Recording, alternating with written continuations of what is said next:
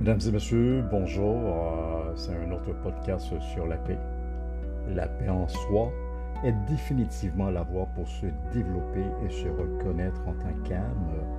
Elle est donc essentielle à tous les jours et à tous les instants de se retrouver dans cette conscience de paix profonde.